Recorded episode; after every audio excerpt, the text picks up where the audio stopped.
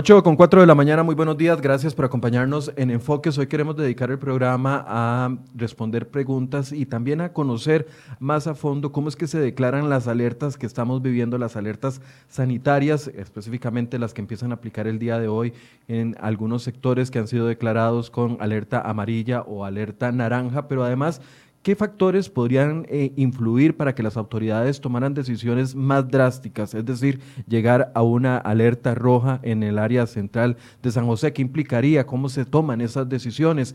Todas las dudas que tengamos el día de hoy las vamos a responder esta mañana con el presidente de la Comisión Nacional de Emergencias, don Alexander Solís, que nos acompaña aquí en el set de Enfoques. Buenos días, don Alexander, gracias por estar acá. Muy buenos días, muchas gracias a ustedes y pues esperamos poder conversar mucho, aclarar eh, las dudas si está a mi alcance, pero sobre todo también conversar con la población, eh, eh, con todo su, su, público, para reforzar ese mensaje de prevención que es muy necesario en el momento de la pandemia en el que vivimos. Ayer, bueno, ayer no, esta semana ha sido una semana complicada. Yo digo que no solo desde el punto de vista noticioso, sino también de asimilar cada uno de nosotros las noticias que estamos recibiendo tan seguidas todos los días, porque la situación no solo de ese golpe de 294 casos un día, 190 otro, ayer 270, eh, la cantidad de fallecidos que se ha incrementado en las últimas horas, todo este combo de, de análisis de situaciones que se están dando son las que ustedes toman en, como insumo para ir tomando la decisión de dónde aplicar martillo y dónde dejar bailar un poquito, don Alexander. Sí, es correcto. Son, son múltiples factores. Tal vez a veces, eh, y no solamente ocurre con las alertas en el caso de la pandemia, también cuando estamos hablando de los eventos hidrometeorológicos, por ejemplo, el seguimiento de un huracán, cuando pasa una onda tropical. Eh, solo, solo como antecedente, por ejemplo, las alertas por lluvia que estamos manejando en este tiempo también, o las de amenaza volcánica, tienen que ver con el monitoreo científico técnico y también con las condiciones de la población, del entorno. Eso nosotros lo llamamos el análisis de la amenaza, el análisis de la vulnerabilidad y lo tenemos que relacionar con el grado de exposición. Esas son las tres variables que configuran un análisis de riesgo y las alertas se establecen en función de cómo ese nivel de riesgo va variando. Entonces, por ejemplo, una alerta meteorológica, el Instituto Meteorológico nos da las estimaciones de si es una onda tropical, si es un sistema de baja presión, etcétera, según los datos eh, de su materia y además una posible trayectoria. Pero también nos da información como por ejemplo cuánta lluvia tenemos acumulada del día anterior o de los días anteriores, cuál es el nivel de saturación de las cuencas y nosotros lo comparamos con la población que está en riesgo, las comunidades propensas a inundación y en función de eso establecemos las alertas. En este caso funciona similar. Eh, el Ministerio de Salud, a partir de los datos de los niveles locales, nos da eh, las variables epidemiológicas en función de las semanas previas y recordemos que el, virus se contrae y desarrolla la enfermedad en periodos que van entre los 5 y los 14 días, a veces un poquito más. Entonces esos periodos rondan en el orden de dos, tres semanas, que es, es el rango que el ministerio toma. A partir de eso el ministerio establece una serie de variables epidemiológicas. Trabajamos con la información de la Caja Costarricense de Seguro Social también en términos de la capacidad del sistema y con datos que corresponden a nosotros también de cómo las comunidades están organizadas y si tienen capacidad o no de contener los casos positivos. Todo eso se junta y en función de eso hay unos indicadores para la alerta y así es como vamos manejando los niveles de alerta. Porque además la alerta nos muestra la fotografía de hoy, es decir, lo que estamos viviendo hoy de lo que ocurrió dos semanas atrás. Hoy vivimos lo que ocurrió dos semanas atrás. ¿Qué es lo que uno puede esperar? Que si hoy tengo X número de casos positivos, se compara, por ejemplo, con la cantidad de contactos que pueda tener esa persona o que haya tenido y el, em, y el porcentaje de positividad, es decir, de todos esos contactos, cuántos dan positivos y prever lo que puede ocurrir dos semanas más adelante. Por eso entonces es que, como usted decía ahora, con el tema de la danza y el martillo, si hoy aplicamos el martillo en un punto determinado es porque estamos viendo que en dos semanas puede haber todavía un número mayor de casos y seguir incrementando. Entonces, la idea de poner la medida restrictiva es para evitar que se siga contagiando gente que podría estar generando un problema mayor en cuatro semanas. Eh, siempre vamos muy adelantados en esto para poder ir previendo. Ese es el objetivo de una alerta y tal vez clarificar que la alerta es, todo este sistema del que estoy hablando, es decir, toda esa evaluación, ese estado eh, en el que entramos para tomar una serie de previsiones y lo comunicamos mediante un código, que es el color. ¿verdad? Entonces, el color, al igual que en un semáforo, tiene un significado y está en función de las acciones que las personas deben tomar. Por ejemplo, en un edificio hay una alarma de incendios. Si la alarma suena eh, porque detectó presencia de fuego o porque hay humo y eso activó una señal de alarma, todos reaccionamos a esa señal. Entonces, lo que esperamos con la alarma, que es el, color para el estado de alerta, es, esa es la alarma, eh, es que la gente reaccione. Si estamos, en este caso, en alerta amarilla, tenemos eh, pues una presencia moderada de casos, eh, una condición relativamente, relativamente estable para lo que estamos viviendo, es decir, tenemos un impacto moderado, pero si pasamos a alerta naranja, es porque estamos evaluando un riesgo mayor y ese riesgo podría incrementarse hasta llegar al nivel de alerta roja. Quiero ahondar en las alertas y en los colores y por supuesto preguntarle por qué si ya tenemos una declaratoria de eh, transmisión comunitaria en el gran área metropolitana, tenemos 60 de cada 100 casos 60 de cada, 65 de cada 100 casos nuevos detectados, no se les está logrando identificar quién los contagió, porque no hay ningún solo cantón en alerta roja. Pero antes de eso, recordemos las medidas que empiezan a aplicar a partir del día de hoy, porque ayer en la conferencia de prensa, cuando usted las daba, eh, iba muy rápido y algunos nos quedábamos atrás, ¿verdad? Nos cuesta digerir esa cantidad de información en tan poco tiempo, pero hoy eh, comienzan a regir medidas importantes en varias áreas del área metropolitana. Sí, qué pena, es que el tiempo en la conferencia de prensa es, es, muy corto. Eh, y definitivamente es mucha información la que, la que damos, por eso es que se recurre también a las páginas web de las instituciones eh, oficiales de Casa Presidencial. Ahí tenemos el, mapita de, ustedes por si gusta. Sí, correcto, perfecto. Y, eh, y entonces eso pues nos, nos coadyuva también con las eh, excepciones, que son también una lista grande. Todo eso está publicado en las diferentes páginas de información oficiales. En resumen, lo que rige desde, desde hoy y hasta el 13 de julio ¿verdad? Porque también hay que tener periodos en los que, en los que rigen las medidas, no las podemos mantener en forma permanente, esto es una revisión constante. Eh, Sería hasta de hoy en ocho. Es hasta el lunes. hasta el lunes, perdón, sí, hasta de, este lunes en ocho, correcto. Sí, muy posiblemente nosotros entre viernes, sábado y domingo estamos revisando todos los, datos nuevamente, las condiciones, eh, para poder determinar qué cambios proceden, si proceden durante la siguiente semana. Importante entonces, todo el país eh, independientemente de los cantones, si están en alerta amarilla o en alerta naranja, eh, tendremos una restricción vehicular nocturna desde las 7 de la noche hasta las 5 de la mañana. Recordemos que los cantones en alerta amarilla estaban de 10 de la noche a 5 de la mañana. Pero aquí estamos viendo un aumento enorme de casos y como usted lo dijo, ya, ya el Ministerio de Salud ha establecido precautoriamente una, una transmisión comunitaria en el GAM. Eh, entonces estamos aplicando un poquito más fuerte la medida de restricción vehicular sanitaria aún en los cantones de alerta amarilla y eh, homologándola con los de alerta naranja. O sea, aquí lo importante es que volvemos al momento en que teníamos la restricción vehicular nocturna desde las 7 de la noche.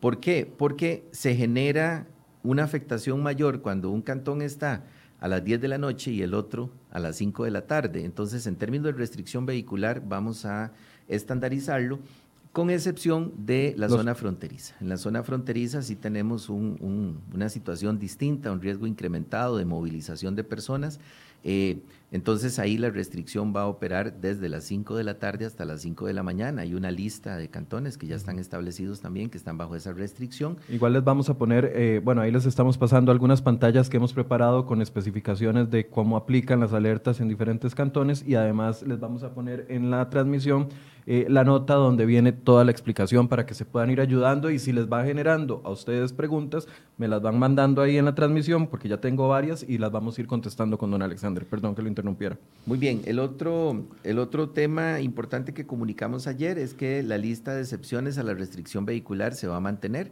Entonces ya estábamos eh, fines de semana adaptados sí, a esa, a esa restricción y eh, la restricción vehicular de fin de semana también se mantiene igual, es decir, nocturna de 7 de la noche a 5 de la mañana y la diurna de sábados y domingos tiene que ver con el último dígito de la placa, de modo tal que durante los días sábados no circulan los vehículos que tienen placa que termina en par y durante los días domingo no circulan los vehículos que tienen placa terminada en número impar.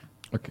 Ahora, la lista de cantones la pueden ver en ese enlace que les estaba contando. Don Alex, tal vez esta es una de las preguntas más frecuentes. Yo ayer estaba analizando la lista eh, actualizada del eh, Ministerio de Salud, donde venían todos los datos nuevos de los, de los contagios nuevos del día de ayer, los 270, ¿verdad? Y entonces uno ve, por ejemplo, el Cantón Central de San José con 71 casos nuevos y uno dice, puchica, sí, es, es, importante, ¿verdad? Aún no está la distribución por distrito, pero uno entiende que San José está a la cabeza y por eso eh, cae con una alerta naranja, ¿correcto? Correcto. Con una alerta naranja. Pero también me voy, por ejemplo, al cantón donde yo vivo, que es Santo Domingo, donde solo se presentan tres casos nuevos el día de ayer para una sumatoria total de 13 casos. Entonces, cuando yo veo los datos, y veo eh, casos activos en el Cantón Central de San José de 451 casos, 71 nuevos, y veo otro cantón, como es el de Santo Domingo, con solo tres casos nuevos y 13 casos acumulados, hay una disparidad enorme en las condiciones, sin embargo, cabemos dentro de la misma alerta, que también es naranja. ¿Por qué se dan esas diferencias si la priorización es de acuerdo al riesgo que hay en cada uno de esos cantones? Sí, fundamentalmente tiene que ver con las variables epidemiológicas, la densidad de población, cómo se mueve la gente y cómo se comporta en las tres últimas semanas epidemiológicas el, virus. Eh, aquí, aquí hay datos que, eh, vamos a ver, yo no soy la persona competente para, para detallar la evaluación epidemiológica, no, no es mi, formación. Eh, sin embargo, en términos de evaluación de riesgos, uno normalmente no trabaja con números absolutos, sino que trabaja con con tendencias, con valoración estadística para poder tener estimación objetiva del riesgo. De lo contrario, la, estimación se vuelve subjetiva. Eh, si efectivamente la gente dice, pero ¿por qué si yo tengo solamente tantos casos activos, eh, estoy en, la misma categoría? En, la misma categoría. Esto tiene que ver con el comportamiento y hay dos variables que, que se utilizan para medir esto. Una, una es el coeficiente de variación y la pendiente.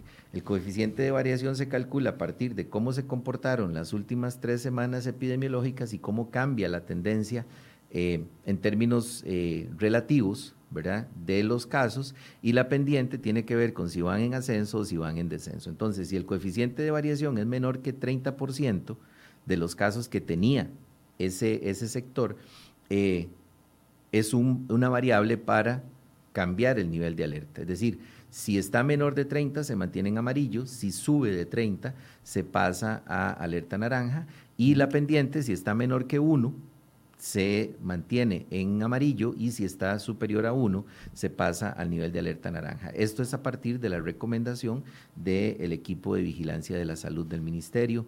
es como una fórmula matemática que se aplica y, no pero, ¿involucra algunos otros factores sociales o no? Sí, sí involucra algunos otros factores sociales. Eh, tiene que ver con los datos de cómo se mueve la gente, si el cantón es un cantón de paso donde mucha gente está pasando por ahí eh, para movilizarse a otros cantones o si es una zona donde relativamente la gente vive ahí y se mantiene ahí, que es una característica que tienen los, los cantones más, más urbanos, los distritos más urbanos también.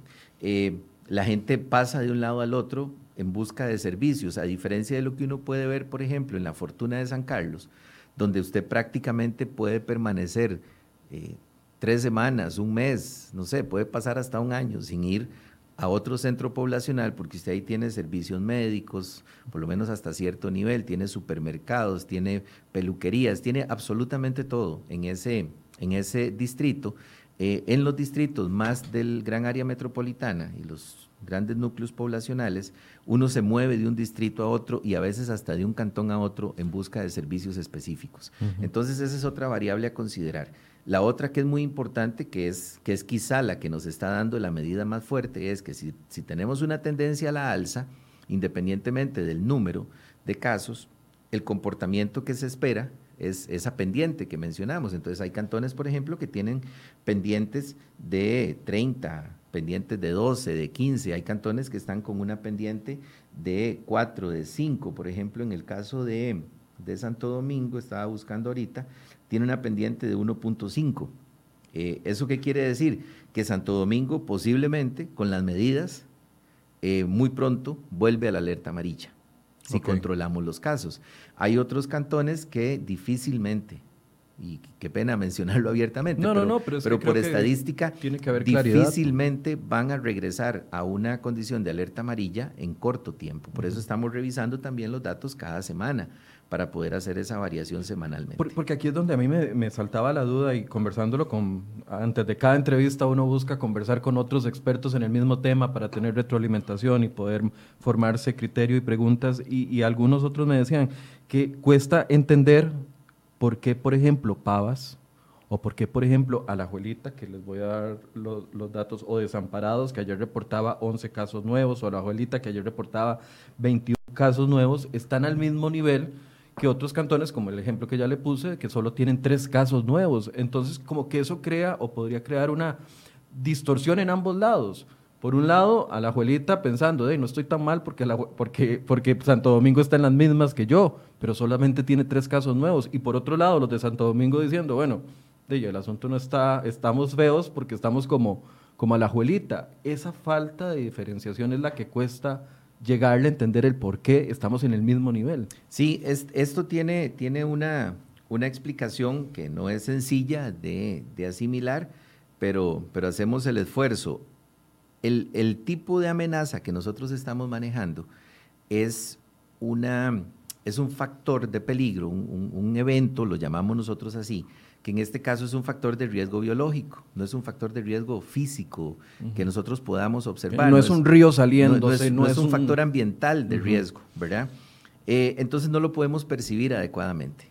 Y dicen los, los expertos en este tema, eh, sobre todo de la comunicación y la comunicación de riesgo, tienen una frase, Coelho y Sadman son dos autores muy buenos en términos de percepción del riesgo y de comunicación, y dicen que percepción es realidad y también dicen que los peligros eh, percibidos no son los mismos riesgos que matan a las personas. Entonces, la percepción del riesgo juega aquí un papel fundamental. Si yo no estoy viendo el deslizamiento que viene encima mío, si yo no estoy oliendo el producto químico que está en el ambiente y me, molesta, me irrita, me genera tos, lagrimeo, por ejemplo, en caso de un escape de una sustancia química, o como usted lo mencionaba, si no veo el río desbordado y el agua creciendo, yo no identifico el peligro. No lo logro identificar porque no me siento amenazado. ¿Verdad? Usted ve que dice, cuidado con el perro y le sale un perrillo de salchicha chiquititillo y usted dice, ¿cuál perro? Y de pronto le mordió el perro, ¿verdad? usted no percibió adecuadamente el riesgo. Entonces, por eso es que nos cuesta un poco más entender este factor de riesgo. La gente, la gente podría pensar que para que un cantón esté en alerta naranja, eh, tendría que haber un montón de casos, ver gente muy enferma, pero recordemos que estas medidas son de orden preventivo. En algunos cantones, pues podríamos pensar que el riesgo crece más rápidamente, aumenta más rápidamente, eh, por lo tanto, la medida de intervención, la medida de control va a costar muchísimo más eh, tomarla, porque creció muy exponencialmente, muy rápido, eh, y en otros se está tomando la medida y rápidamente podremos salir de ahí. Este tema de percepción, por eso trabajamos con las alertas para poder generar esa, esa alarma a partir de los colores, porque es uno de los temas más difíciles de trabajar, sobre todo en emergencias por factores biológicos, como en este caso los, los virus, y también en las emergencias de material radiactivo. La gente no, no, no, no percibe adecuadamente cómo se contamina, por ejemplo, con una fuente radioactiva que quedó por ahí y que se perdió y nadie lo ve, nadie lo siente, no se sabe hasta que uno enferma. En este caso también. En, este caso nadie percibe, bueno, perdón, la palabra nadie no es la correcta. Digamos que es muchísimo más difícil percibir el riesgo hasta que uno ve a alguien cercano enfermo, hasta que ve a alguien en un hospital, es cuando realmente eh, algunas personas van a terminar percibiendo el riesgo. Gracias a Dios, la mayoría de las personas está tomando todas las medidas, eh, pero hay un grupo que no lo está haciendo y que nos está causando enfermedad y riesgo adicional a otros. ¿Qué, tiene que suceder en un cantón en específico o en un distrito o en, un, o en una provincia para que se eleve ese nivel de alerta que no hemos conocido hasta el momento, pasar a alerta roja? El, nivel, de, alerta roja, eh, por, por definición, nosotros lo hemos, lo hemos reservado para el máximo nivel. Las alertas, las alertas todas tienen unos, unos indicadores. Por ejemplo, si usted me lo permite, aquí yo se lo voy a, a describir. Por ejemplo, la alerta roja, es, esta, este modelo de alertas es para todos los eventos, está, está en función del, del, riesgo y no necesariamente eh, describe cuestiones específicas. Por ejemplo, en una alerta amarilla, nosotros desde la Comisión de Emergencia caracterizamos esa alerta para cuando el fenómeno o el, o el la emergencia que está ocurriendo, digamos, nosotros lo llamamos el fenómeno, el peligro, el proceso amenazante, tiene una tendencia ascendente de desarrollo. Eh, puede no estar causando efectos o puede estar causando efectos de leves a moderados ya, eh, pero mantiene una tendencia de desarrollo, hay una certeza de que, de que sí vamos a tener impactos en una escala determinada de tiempo y eso requiere aplicar una serie de protocolos, de procedimientos, de medidas administrativas para poder organizarnos y prepararnos adecuadamente. Nosotros, eh, en el marco de esta pandemia y de cara al periodo lluvioso, implementamos el nivel de cuatro, eh, perdón, el modelo de cuatro niveles de alerta, antes usábamos el de tres, de modo tal que si trabajáramos en el nivel de tres alertas, ya tendríamos en este momento el país completo o por lo menos el, 25% del, del, país lo tendríamos en alerta roja y alerta roja implica medidas extremas. No, no habríamos tenido tiempo. Tendríamos dos opciones. O tendríamos los cantones en alerta roja y tendríamos que tener prácticamente un cierre total, lo cual impactaría severamente toda la actividad eh, socioeconómica del país y no nos moriríamos de COVID, sino de, de hambre. Eh, o bien tendríamos que mantenernos, como muchas personas están percibiendo ahorita con la alerta naranja, tendríamos que mantenernos en amarillo, aún con consecuencias muy fuertes. Entonces, por eso analizamos que estábamos viviendo una situación distinta que ameritaba un modelo de alertas diferenciado y establecimos el nivel de alerta naranja. Esto significa riesgo aumentado. Es decir, cuando nosotros tenemos que poner la alerta naranja, eh, significa un riesgo aumentado. Ese es el estado en el que nosotros estamos y lo comunicamos con la alarma eh, del color naranja. Es la certeza de que el evento va a generar impactos mayores que van a seguir aumentando las consecuencias y por eso tenemos que tomar medidas extremas considerando, perdón, tenemos que tomar medidas más fuertes considerando que aún los efectos no se han detenido, es decir, que puede ocurrir más, que si bien es cierto, estamos llegando a un nivel alto de riesgo, todavía podríamos seguir aumentando las consecuencias. Digo esto porque cuando pasamos al nivel de alerta roja es porque el impacto y las consecuencias ya no son manejables por el sistema. Entonces, nosotros en este caso estamos previendo eh, fundamentalmente todos los indicadores de la alerta naranja se mantienen en alerta roja y la, lo que va a determinar el cambio de alerta roja es que el sistema pierda la capacidad de respuesta. Cuando nuestro país no tenga condiciones para atender a las personas, cuando nuestro sistema de salud colapse, estaríamos frente a un escenario crítico en el cual tenemos que colocar la alerta roja y eh, las medidas en ese caso sí tendrían que ser medidas muy extremas. Ahora, tomando en cuenta la, gravedad de, determinar una alerta roja, la alerta roja se va a manejar igual como se ha manejado la naranja y la amarilla eh, en términos de distritos, de, cantones o incluso solamente distritos. Porque, a ver, si el país pierde la capacidad, siguiéndole la línea que usted me está diciendo, si el país pierde la capacidad de manejar X cantidad de personas, contagios nuevos, no sé, 400, 500 contagios nuevos cada día con los eh, hospitales saturados, no responde solo un distrito, respondería todo el sistema. Entonces, entraríamos todo el, todo el país en una alerta roja de inmediato. No todo, no todo el país. Recordemos que la, el sistema de salud nuestro tiene un modelo de atención por red de servicios. Entonces, la Caja Costarricense de Seguro Social tiene el país dividido a partir de varias redes de, servicios de salud. Eh, entonces, los, los, servicios no operan individualmente ni tampoco operan eh, totalmente centralizados. En este momento, la Caja hizo una apuesta a manejar los pacientes COVID en el SEACO. El SEACO tiene una capacidad determinada de respuesta y em, y también pues están manejando en los diferentes hospitales que tienen sus unidades de cuidados intensivos bajo el concepto de red de servicios. Eh, a partir de, ya, y así lo anunció el doctor Ruiz y el doctor Macaya, lo han anunciado en días anteriores, eh, la caja ya en el estado en el que estamos ahorita y según lo que ellos han comunicado en, las últimas, en la última semana, ellos ya están trabajando en la ampliación de sus capacidades eh, de la red de servicios de salud. Eh, y así se irá escalando en los diferentes planes de contingencia. Por eso es que las alertas establecen también unos niveles en los que nos vamos a mover para poder manejar esa, esa planificación del sistema. Efectivamente, como usted lo plantea, eh, cuando lleguemos a ese nivel de pérdida de capacidad de respuesta de los servicios de salud, eh, que no estaríamos planteando la alerta roja a partir de que se pierda la capacidad. Ese es uno de los elementos. Sí, ese es uno de los elementos, pero, pero la alerta roja se establecería antes de que se pierda la, capacidad. La caja ha establecido eh, un parámetro preliminar de que al llegar al 75% ya deberíamos analizar las otras variables eh, para poder avanzar a la, a la siguiente fase de alerta. Perdón, al 75% de sus capacidades máximas. De la capacidad máxima, correcto. Pero, pero, ¿qué es lo que pasa? Esta, esta variable de capacidad de respuesta de los servicios, como usted menciona, se aplica en función de la red de servicios o del nivel nacional y se cruza con las otras variables de riesgo de los cantones. Entonces, el nivel en el que llegaríamos, si tenemos que llegar al escenario de la alerta roja, sería una alerta de nivel cantonal.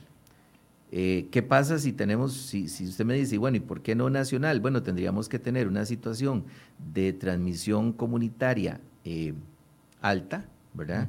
Eh, sin ningún control que, que ponga a todos los cantones en los indicadores de riesgo que he mencionado antes. Es decir, si todos los cantones del país y los 82 cantones tienen una, una pendiente superior a 1 y un, y un, y un coeficiente eh, superior a 30, eh, ya prácticamente sí tendríamos esa condición si tenemos los servicios eh, saturados, ¿verdad? Que ese sería un escenario realmente complejo al que no esperaríamos llegar las alertas por distrito nos las hemos reservado para algunos cantones específicos donde las distancias, las características de movilidad en los distritos eh, nos permiten manejar ese nivel de alerta. No en todos los cantones lo podemos manejar así.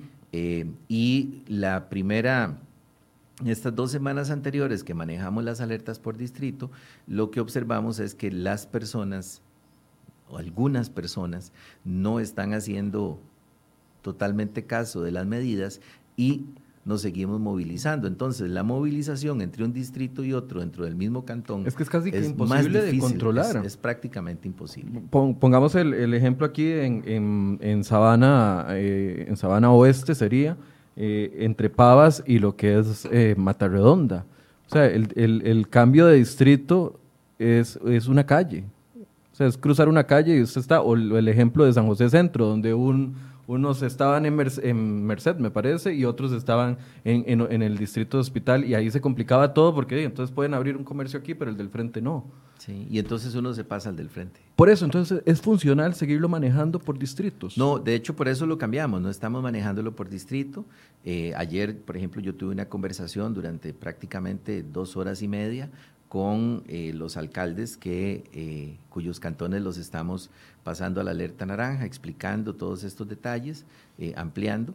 Y una de las cosas que, comentábamos es que efectivamente no, no podemos diferenciar por distrito cuando la movilización de personas se presenta. Hay, hay por ejemplo, cantones rurales que tienen distancias importantes entre los distritos, pero son rutas de paso eh, de migrantes. Entonces tampoco los podemos dejar totalmente, aunque no tengan eh, indicadores que nos permitan elevar el nivel de alerta, sí tenemos una diferenciación en que son rutas de paso de personas migrantes y entonces se requiere también un control en esa, en esa línea, puesto que el país ha establecido, la frontera está cerrada, el país ha establecido controles para eh, las personas migrantes irregulares y eso es un operativo que se está llevando a cabo tanto en frontera norte como en frontera sur eh, no es solo un problema del norte, lo, tenemos como parte del operativo de seguridad de fronteras que lidera el ministro de Seguridad. Ahí quiero hacerle una pregunta muy específica. ¿Estamos preparándonos en vista de lo que vivimos en la frontera norte con las piñeras y con las yuqueras y con todos esos eh, eh, sembradíos que requirieron intervención importante por parte de, de la policía? ¿Estamos previendo lo que va a pasar en el sur con las cogidas de café? Sí, claro. con una población como la es la población 9, que yo no sabía, el doctor eh, Marco Bosa me lo explicó el lunes anterior, una población de 250 mil personas que tienen derecho a transitar entre Panamá y Costa Rica, eh, porque tienen doble, doble nacionalidad que no respetan fronteras, el, trámite burocrático no les importa porque ellos pertenecen a esa tierra y ese es un foco que, que, podría traernos importantes consecuencias para lo que resta del año. Hay un trabajo importantísimo en la, en la zona sur. Yo justamente estuve, estuve media semana de la semana anterior en, en el sur y, hace ocho días estuve en, en Cotobruz. Eh, conociendo justamente ese, ese plan de movilización de la población NOVE. Eh, es un plan de trabajo que se ha llevado bajo el liderazgo del Ministerio de Agricultura, la Dirección de Migración, eh, el Viceministerio de la, de la Presidencia de la República. Eh, ya es un plan establecido con la Municipalidad de Cotobruz, sobre todo, que es por donde más se mueven ellos. Los, los productores locales también participan activamente.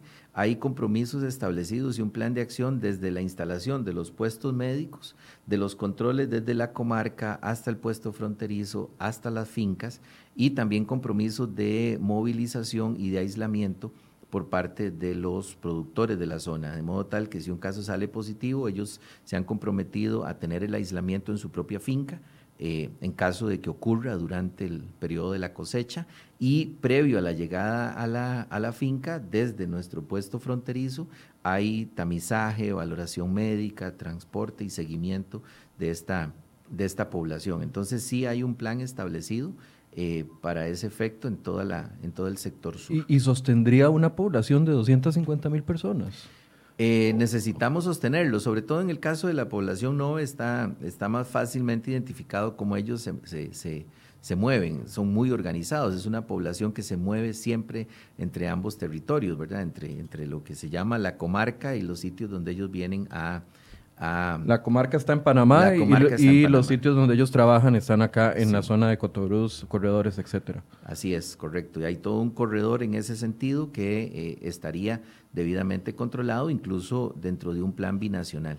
Don Alex, eh, la otra gran pregunta es el tema de las personas donde el virus está causando mayor contagio, que lamentablemente es en las personas con más pobres de, del área metropolitana, básicamente. Eso es lo que está sucediendo. Y uno se pregunta aquí si tenemos la capacidad para seguir sosteniendo a esas personas con algún tipo de ayuda. Yo sé que eh, lo que corresponde al bono proteger se lo preguntaría a la ministra de Trabajo, que ya le estamos pidiendo una entrevista para, ¿dónde estoy? Allá, para, para que nos pueda venir a hablar del plan para proteger en los próximos meses.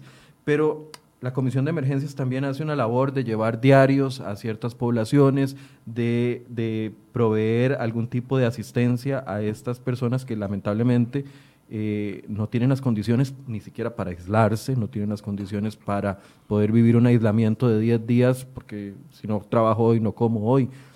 Estamos preparados para eso, sabiendo de que hay una transmisión comunitaria en proceso en el área metropolitana, donde están los más grandes eh, asentamientos precarios, etcétera, eh, con gente muy eh, vulnerable. Bueno, ese es, uno de los retos mayores en medio de la pandemia. De hecho, de hecho hace unos días sosteníamos una, una reunión con eh, personeros del Banco Mundial que trabajan los temas de gestión de riesgo de desastres e incluso con, una, con un programa de aseguramiento de, de, seguros, de seguros soberanos paramétricos, que es una modalidad en la que uno adquiere un seguro eh, frente a un evento catastrófico y si se cumplen con algunos parámetros de ese evento, por ejemplo, eh, lluvia, sismo, eh, ciclones tropicales, pues tiene, tiene posibilidad de ser indemnizado. Justamente conversábamos con ellos viendo algunas posibilidades para nuestro país de cara al próximo periodo lluvioso. Porque la característica que ha ocurrido en todo el mundo es que los sistemas nacionales de gestión de riesgo, como en el caso nuestro, que es liderado por la Comisión de Emergencia, que tienen un fondo de contingencias, han agotado prácticamente las, las existencias. Eh, nuestro, nuestro disponible en el Fondo Nacional de Emergencia, eh, mantenemos una reserva para incluso para un sismo, para el periodo lluvioso. Eh, sin embargo, sí ha sido bastante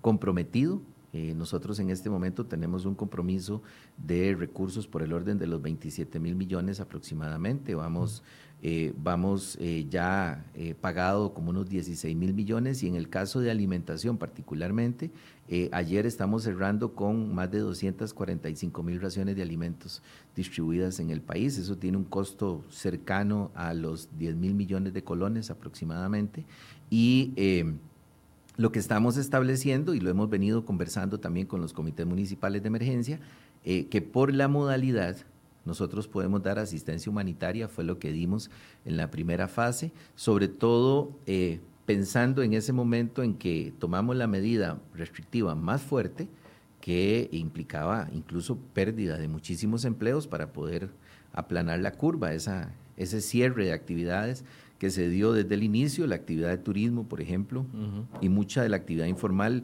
por sí sola eh, entró en, lo que ellos han llamado su temporada cero, ¿verdad? A la, hora de que no, no hay visitación al país y tampoco hay posibilidad grande de que los nacionales podamos, podamos movilizarnos y hubo un momento en que no se podía hacer por las medidas restrictivas.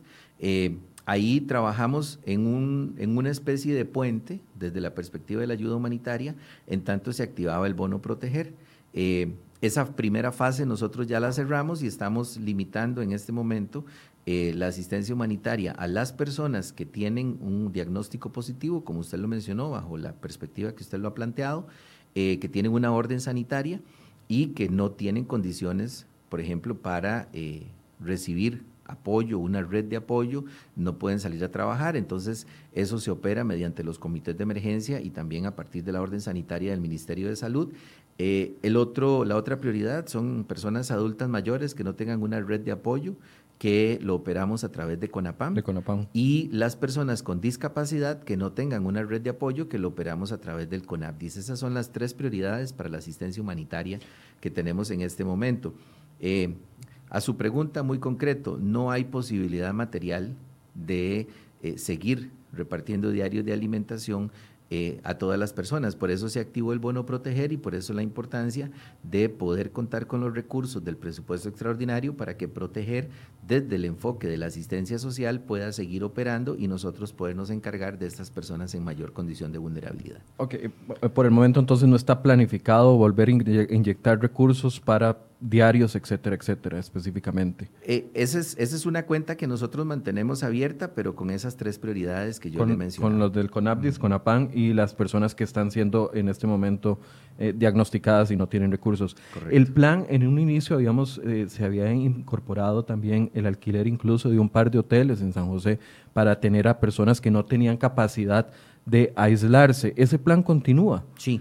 Esa es la otra parte que quería comentarle en relación con lo que usted planteaba de la característica de la población que está enfermando, eh, que es población que eh, pues normalmente habita en condiciones un, poco distintas de, mayor vulnerabilidad eh, y que algunos, en algunos casos esta población no tiene posibilidad de hacer la cuarentena en sus casas. tal es el caso, por ejemplo, que observamos en el brote de la Carpio a mediados de mayo. Nosotros ya teníamos la estrategia de los centros de contención, la habíamos habilitado mediante hoteles. Eh, no, no lo, vamos a ver, lo voy a decir como lo siento, sí, recibimos muchísimos cuestionamientos y muchísimas críticas por el tema de los hoteles, me parece que infundadas porque, porque eh, teníamos personas que no teníamos dónde alojar en ese momento eh, y es la forma de garantizar esos cuidados. Si bien es cierto, las personas que tienen un, diagnóstico positivo no están enfermas, pueden enfermar en cualquier momento y entonces si no tienen dónde estar, hay que custodiarlas. Eh, esa estrategia nos permitió parar rápidamente un brote en la Carpio, donde habitan más de 35 mil personas, eh, y fácilmente se nos hubiese salido de control. Esa estrategia también nos permitió parar el brote de la transmisión en el sector Ángeles, en el distrito de Peñas Blancas. Eh, ya las 14 personas que estaban aisladas ahí eh, ya salieron. Eso nos ha generado reacciones de la comunidad. Sin embargo, yo siempre he insistido en que si mi vecino de la derecha es positivo y el de la izquierda es positivo, mientras yo no vaya a la casa de ellos, yo estoy bien porque esto no se transmite en el ambiente.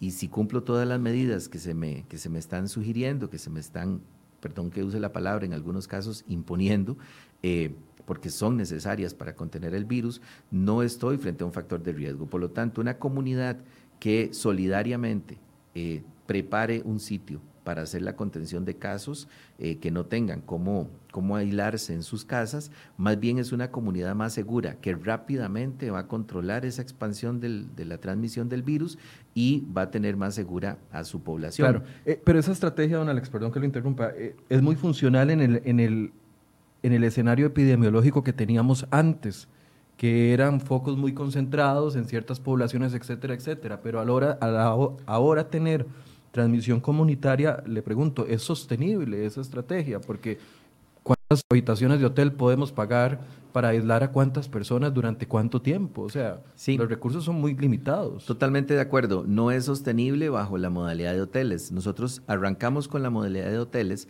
cuando comenzamos a tener el problema de los transportistas. ¿Por qué?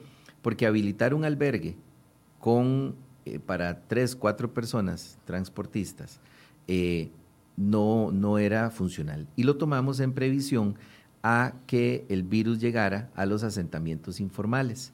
Eh, porque podíamos, en ese momento no teníamos el virus posicionado en los asentamientos informales.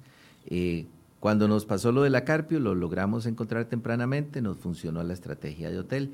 Y los hoteles además los alquilamos en la línea de transporte. Nosotros con los transportistas definimos dos, tres estrategias. Una, el que salga positivo, que ya no lo podíamos pasar, por lo menos hacia, la, hacia el norte no nos lo recibían, aunque no fuese costarricense, por una cuestión de humanidad teníamos que albergarlo en algún sitio. Entonces identificamos los hoteles en la ruta de, eh, de Peñas Blancas, es decir, por la ruta 1, y el otro por los que entraban por tablillas en la zona norte. Esas fue las dos estrategias. Y en el caso de, de San José, eh, lo pensamos en función de la posibilidad de algunos asentamientos informales, dado que la mayor cantidad de casos estaba en San José, en el gran área metropolitana, o en el área metropolitana más bien. Eh, ya en esta fase en la que estamos, usted tiene toda la razón, de hecho ya nosotros en esta fase estamos trabajando sobre salones comunales, sobre eh, instalaciones educativas en una coordinación estrecha con el Ministerio de Educación, porque también tenemos que analizar la red educativa. Y eh, el Ministerio de Educación nos va priorizando cuáles colegios podríamos utilizar, de modo tal que no afectemos tampoco el sistema cuando tengamos que volver. Y eh, estamos considerando también, mediante convenios específicos, ya firmados, algunas instalaciones eh, tipo gimnasios de esa naturaleza. Eh, y ya hoteles quedó fuera del, del, radar, por así decirse. Es correcto, los, no estamos contratando nuevos hoteles ya en esta fase porque, como usted lo menciona, no es sostenible.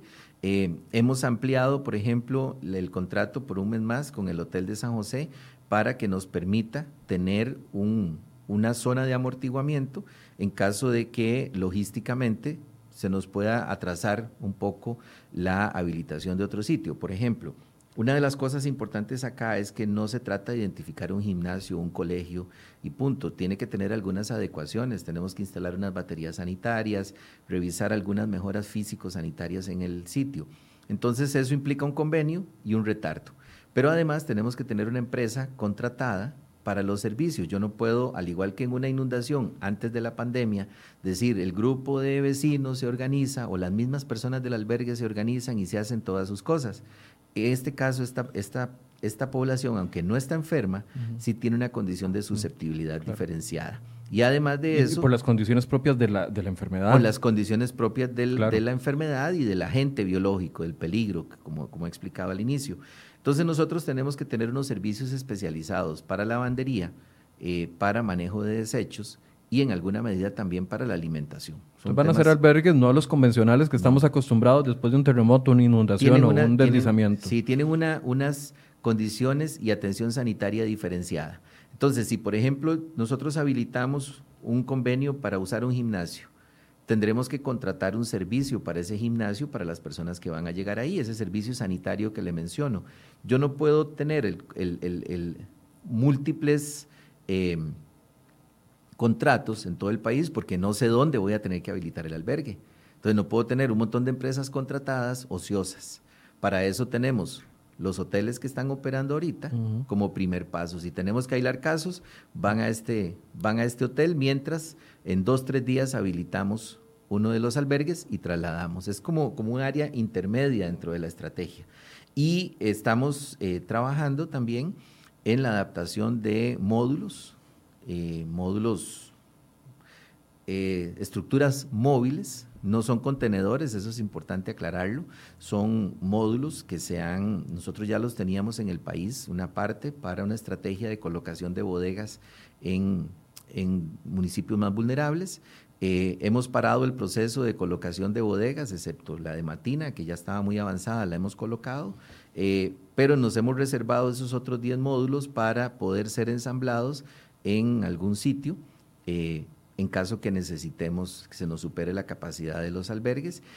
También con una empresa nacional estamos eh, explorando la posibilidad de construir módulos temporales que fueron diseñados para albergues tipo COVID, incluso hasta para otro tipo de instalaciones, pero que las podemos usar como albergue tipo albergue COVID, eh, en caso que tuviésemos que construir albergues masivos, que llegáramos a una etapa donde hay que meter a mucha gente eh, en sitios de contención, como usted lo menciona, eh, en utilizar parqueos y sitios que ya estén construidos para montar esos módulos ahí. Eh, en otros países, y lastimosamente, nosotros por dicha hasta el momento no hemos estado en eso, pero claramente cuando vienen las cifras que están dando lo pone a pensar a uno. En otros países se han tenido que improvisar hospitales en lugares, en centros de, de entretenimiento, centros de convenciones, etcétera, etcétera. Se han tenido que improvisar cementerios, se han tenido que improvisar eh, morgues. Nosotros preventivamente, no quiero que, piensen de que estoy llamando la, a la tragedia al país, pero preventivamente estamos viendo esos escenarios. Usted me hace una pregunta difícil. Sí, yo sé que es muy difícil, pero es que, em, ¿sabe qué estamos agradeciendo últimamente? Que, que, las autoridades están cambiando el discurso y nos están hablando más claro. Y yo creo que eso lo agradecemos no solo los periodistas, sino también, por ejemplo, pongo el ejemplo de don Mario Ruiz con, con el informe que nos dio el domingo pasado. O sea, es duro, es feo, no quisiéramos pensar en eso, pero necesitamos escuchar si estamos pensando en esas cosas. Yo, yo le voy a dar mi, mi perspectiva hoy. Eh, yo hoy estoy pensando en amplificación de zonas comunes de albergue, eh, justo en lo que usted pensaba. Estamos pensando y estamos trabajando ya los proyectos, ya tenemos los prototipos, eh, tenemos también proveedores identificados. Eh, en tres modalidades. recibimos el 6 de julio, justamente recibimos una donación de Ultrapark, perdón por el comercial, pero es una donación importante, eh, de dos, dos, módulos expandibles, eso viene en, el transporte, en el barco viene como un contenedor convencional de 20 pies, pero se abre y se forman tres contenedores y nos queda una habitación de eh, prácticamente 60 metros cuadrados, vamos a recibir dos de esos y ya tenemos identificada la línea de compra para si tuviésemos que traer más, eso es una donación, pero ya identificamos también la empresa suplidora y si tuviésemos que comprar, los estaríamos comprando. Eso es para albergues. Sí, correcto. Y en cuestión de seis semanas ya estarían en el país. Tenemos una empresa nacional, hay dos o tres empresas nacionales también que nos han propuesto los módulos de albergue.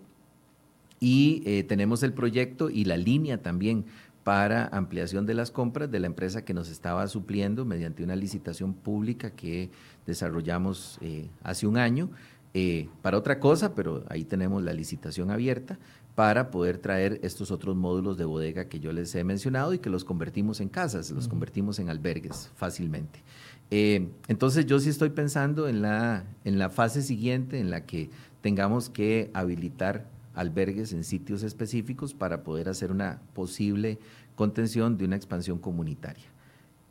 Mi respuesta al tema de cementerios hoy. Cementerios. Yo o sea, yo sé que es feo. hoy me resisto. No le, no le puedo decir ¿Qué voy a tener que hacer mañana? Hoy sigo apostando a la prevención, sigo apostando a que los costarricenses eh, tomemos la responsabilidad, eh, porque además somos más los que asumimos la responsabilidad. Somos más los que estamos cumpliendo, así que yo sigo apostando a eso. No le voy a negar que tengo estimaciones presupuestarias, proyectos escritos, algunas municipalidades ya nos han planteado esa necesidad y, digamos que sí tenemos la ruta, pero no son proyectos que, en este momento estemos amarrando desde el punto de vista de licitaciones o contrataciones. No, ok, pero por lo menos las autoridades, y para mí esto es lo, lo básico, no el morbo de que si están pensando en cementerios improvisados o no, pero lo básico, por lo menos las autoridades, usted nos puede garantizar de que están pensando esos escenarios, aunque ninguno queremos llegar a ellos, pero escenarios en caso de que tengamos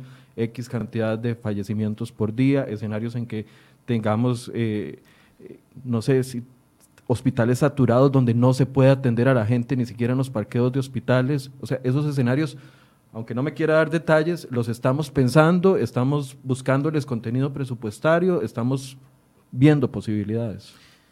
El contenido presupuestario eh, tenemos, que, tenemos que, tenerlo, ¿verdad? O sea, sí tenemos que, tomar esa, esa previsión. En este momento nuestro trabajo más fuerte está en la estrategia de contener los casos positivos, ojalá en sus mismas comunidades, es decir, que no tengan que ir a los servicios de salud para que se para, para ser atendidos, sino hay toda una estrategia de la caja costarricense de Seguro Social por medio de telemedicina, por medio del contacto permanente de los casos aislados y nosotros coadyuvamos con la estrategia de albergues para cuando estas personas no puedan hacer su cuarentena en su lugar de residencia, coadyuvamos con la tarea preventiva del Ministerio de Salud y eh, y trabajamos fuertemente para que estas personas no tengan que llegar a un hospital. La caja tiene una estrategia muy, muy agresiva de ampliación de las capacidades. Eh, tiene que ser moderada también, ¿verdad? No se trata de salir corriendo a construir hospitales en sitios donde posiblemente terminen sin funcionar después del COVID. O sea, yo creo que la caja ha sido muy responsable en el modelo de expansión de los servicios. Ya están pensando en la siguiente expansión de servicios y... Eh, el objetivo es que las personas no lleguen al hospital. El segundo objetivo es que las personas que lleguen al hospital eh, salgan bien del hospital y que tengamos que no tengamos una saturación de los servicios. Y el tercer objetivo, pues ya tendrá que ver con cosas tan críticas como las que usted menciona. Y si bien es cierto, nosotros estamos confiados, confiados, digo, no, no, no, no confiados, vamos a ver, no me lo interpreten, nosotros confiamos. Esperanzados, creo que es la palabra correcta. sí, muchas gracias, esa es la palabra correcta. Estamos esperanzados eh, en que la población reaccione, en que sigamos tomando las medidas de prevención y que no tengamos que llegar a ese tercer nivel que usted menciona. Si tuviésemos que llegar a ese tercer nivel sería muy doloroso para el país. Ninguno de los que estamos, ninguna de las personas que estamos al frente de esta emergencia eh, queremos ver esa situación para nuestro país. Todos amamos a nuestro país y todos queremos verlo eh, triunfante eh, frente a esta pandemia y esperamos contar con el apoyo de toda la población también. nos quedan unos cuantos minutos y vamos a aprovecharlo para responder algunas preguntas. Dice Giancarlo Rojas, dice que por favor a él no le queda claro si los supermercados, pulperías, abastecedores deben cerrar a las 7 de la noche en los cantones donde haya alerta amarilla o naranja. Eh, las, los servicios que don Giancarlo, Giancarlo, Rojas. Que don Giancarlo menciona eh, no tienen restricción horaria, son servicios básicos, igual que carnicerías, panaderías, farmacias, eh, servicios de salud. son servicios que operan sin restricción independientemente de si están en alerta naranja o en alerta amarilla. O sea, pueden cerrar a las 9 de la noche, si, si gustan, solo que la gente no puede manejar en carro. Claro, no podrían ir en su vehículo personal, pero pueden utilizar un servicio express, pueden utilizar un servicio de transporte público que, que sí están habilitados. Okay. Eh, ¿Los negocios como tiendas pueden abrir los fines de semana? Le pregunta Alexa Gómez. ¿Y de qué depende? Eh, depende del nivel de alerta en el que estén. Eh, los cantones que están en alerta amarilla, pues sí, sí pueden abrir con la restricción del 50% de aforo. Los cantones que están en alerta naranja, esos, esos servicios no pueden abrir el fin de semana. Eh, vamos a ver, aquí tenemos otra pregunta. Las mascarillas, es un gran tema, ¿verdad? Las, famosas mascarillas. Muchas eh, personas siguen reclamando el hecho de que no hay una obligatoriedad para utilizarla. ¿Esa, esa obligatoriedad va a llegar o, las autoridades, ustedes en, en el, se me olvidó el nombre del, comité de emergencias que se reúne todas las mañanas. Centro de Operaciones de Emergencia. En el Centro de Operaciones mantienen de que sea un tema eh, de, por pura recomendación. La, a partir de ayer, en, esta, en este nuevo bloque de medidas, se instruyó por parte del Ministerio de Salud el uso obligatorio de mascarilla en supermercados y en tiendas. Todos estos sitios de afluencia pública donde uno se queda durante un rato, durante un periodo mayor a 15 minutos, es obligatorio el uso de la mascarilla. Se une a la medida de los autobuses o el transporte público. Y de las reuniones también, ¿verdad? Cuando estemos por más de 15 minutos en un sitio llevando a cabo una reunión, eh, que además tiene un aforo determinado, eh, también es obligatorio. ¿E-, ¿Es factible pensar de que se les puede dar mascarillas a las personas que no puedan adquirirlas? Bueno, eso es un tema que estamos, que estamos trabajando desde el sector social. Eh, sí entendemos que hay un grupo poblacional que podría no, no, tener acceso a las, a las mascarillas y es un tema que estamos analizando eh, para poder determinar esa necesidad real. Ok. Eh, alguna persona se molestó porque dije la palabra puchica. Disculpen, no, no pensé que fuera... a ver, fue un desliz, simple y sencillamente. Restricción. Por, lo coloquial de la, de la conversación que teníamos. Correcto. Qué pena. Bueno, la restricción en zona naranja habilita o a que yo me pueda trasladar libremente o es únicamente para abastecer necesidades esenciales únicamente, dice APL ELI. Eh, correcto, la, alerta naranja lo que plantea es una movilización restringida a eh, las necesidades básicas, esenciales. Eh, recordemos que esta, esta restricción no, no opera permanentemente. En el nivel de alerta naranja tenemos una condición relativamente normal durante el periodo diurno, pero la restricción más fuerte opera a partir de las 7 de la noche y los fines de semana. Eh, las personas se preguntan, ¿por qué?